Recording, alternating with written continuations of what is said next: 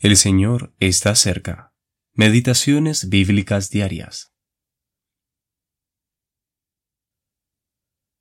Porque así dijo el alto y sublime, el que habita la eternidad y cuyo nombre es el Santo. Yo habito en la altura y la santidad, y con el quebrantado y humilde de espíritu, para hacer vivir el espíritu de los humildes y para vivificar el corazón de los quebrantados.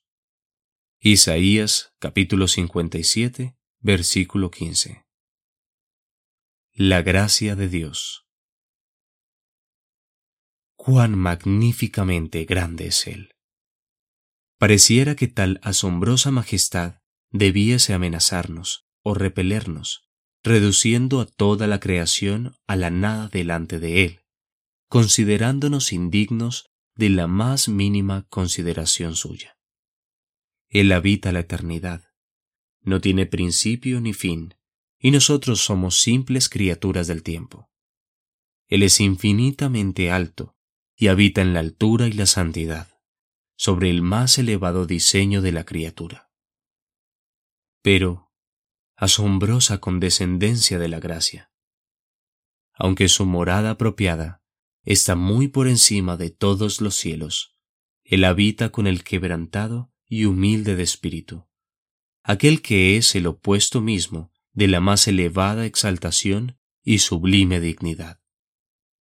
Los humanos no son solamente frágiles y débiles, también son pecadores culpables que merecen el desprecio de Dios y su juicio fulminante.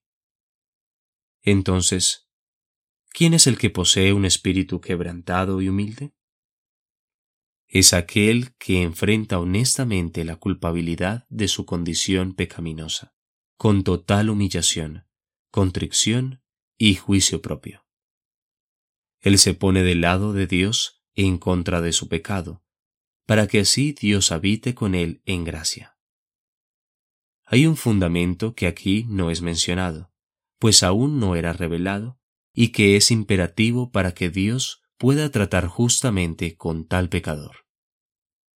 La revelación de esto la vemos en el Nuevo Testamento.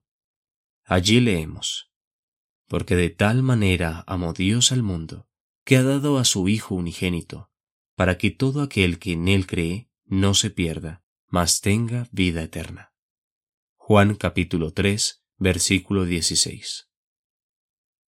Esto nos revela que la gracia de Dios es aún más maravillosa, pues no solamente se deleita en habitar con los quebrantados y humildes de espíritu, sino también dio a su propio Hijo para que muriese por ellos.